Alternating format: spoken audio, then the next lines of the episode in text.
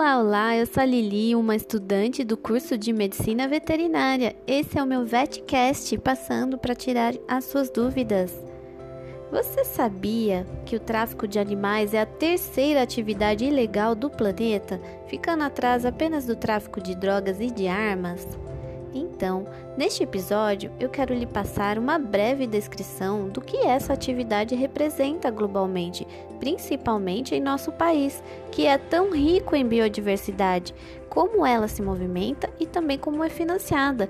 Além do que, o maior objetivo é instruir e mostrar o quanto todos, no final das contas, saem prejudicados. Então vamos começar?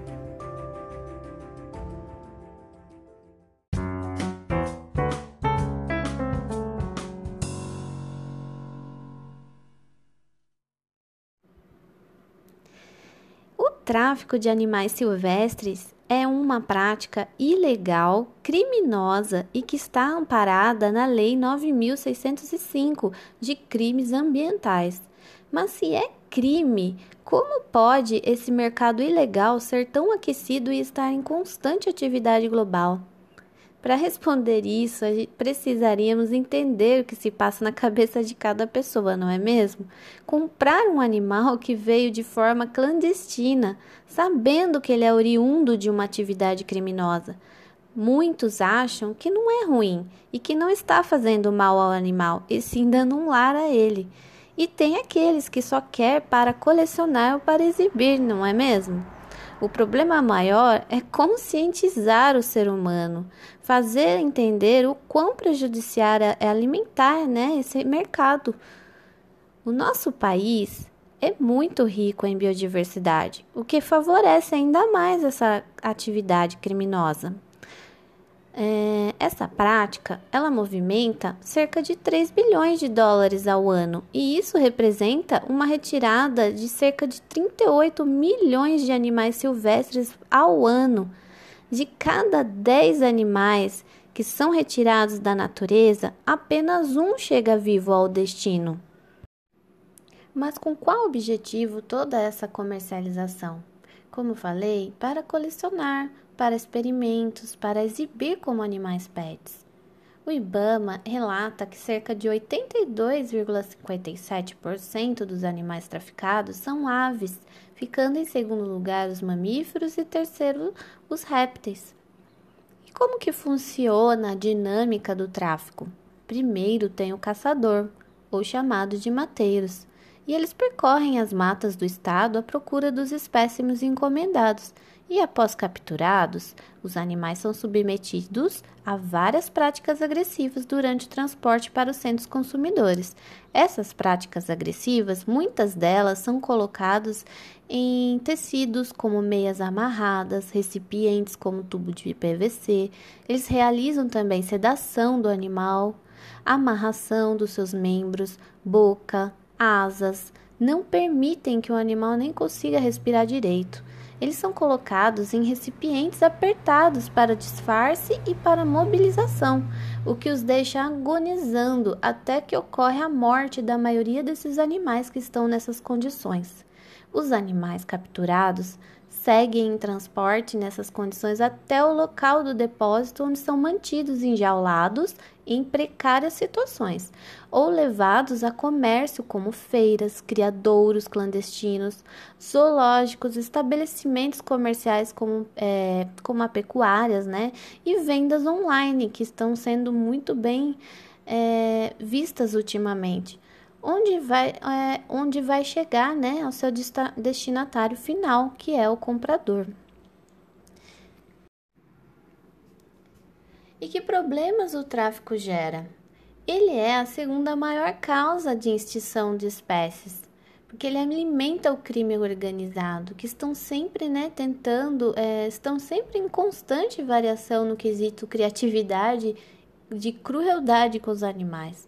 O tráfico provoca perdas de biodiversidade. Os grandes problemas desses animais silvestres é ficarem fora do seu habitat natural e indo para as cidades é que eles começam né, a perder a sua identidade, sofrem de solidão e têm dificuldade para se reproduzir.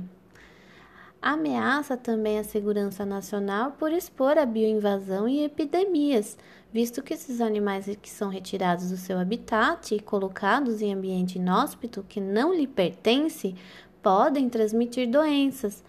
Animais silvestres hospedam né, espécies de parasitas próprias de sua espécie, e estas podem se tornar agentes infecciosos para as pessoas e com os outros animais. Dentre esses micro-organismos estão é, o vírus como o da raiva, a herpes vírus, comum entre os mamíferos e que são transmitidos pela saliva e outras secreções animais. Os agentes infecciosos que são transmitidos pela ingestão de fezes ou por alimentos e objetos contaminados pelas fezes impactam de modo importante os animais silvestres vítimas do tráfico, bem como daqueles que os manipulam. Locais né, onde existem vetores é um risco adicional à saúde de todos. Então, os animais engaiolados eles se tornam fonte de infecção para os mosquitos, para carrapatos e outros vetores que, que uma vez infectados, dispersam né, agentes infecciosos para humanos e outros animais. O problema é tão disperso em nosso país que é importante a participação e a ação de toda a sociedade. A sociedade humana ela tem que viver em harmonia, preservando o meio ambiente, garantindo né, a sobrevivência da vida na natureza através da atividade humana, que seja de forma consciente e sustentável. Se nós não conservarmos a biodiversidade, as espécies de animais e vegetais não vão sobreviver, agredindo né, o ciclo vital, prejudicando a própria humanidade porque os animais eles têm fundamental papel, né? É, fundamental importância na, na cadeia alimentar. Caso eles forem extintos, podem comprometer o equilíbrio da natureza. E para finalizar este episódio, peço ajuda de vocês para para que a gente consiga né, proteger nossa fauna e nossa flora. Peço que quando você se deparar com a comercialização desses animais, entenda que, é, que, há, que há necessidade né, e o quanto vai fazer diferença você é, não fechar os olhos e denunciar essa atitude. Você pode acionar né, o controle e a fiscalização de animais silvestres que são feitas pelo IBAMA e pela Polícia Militar Ambiental dos estados. A denúncia do tráfico e comercialização ilegal de animais pode ser feita anonimamente. Ah, até vou passar o um número para vocês. Anotem, é o 0800 618 080. 0800 618 080.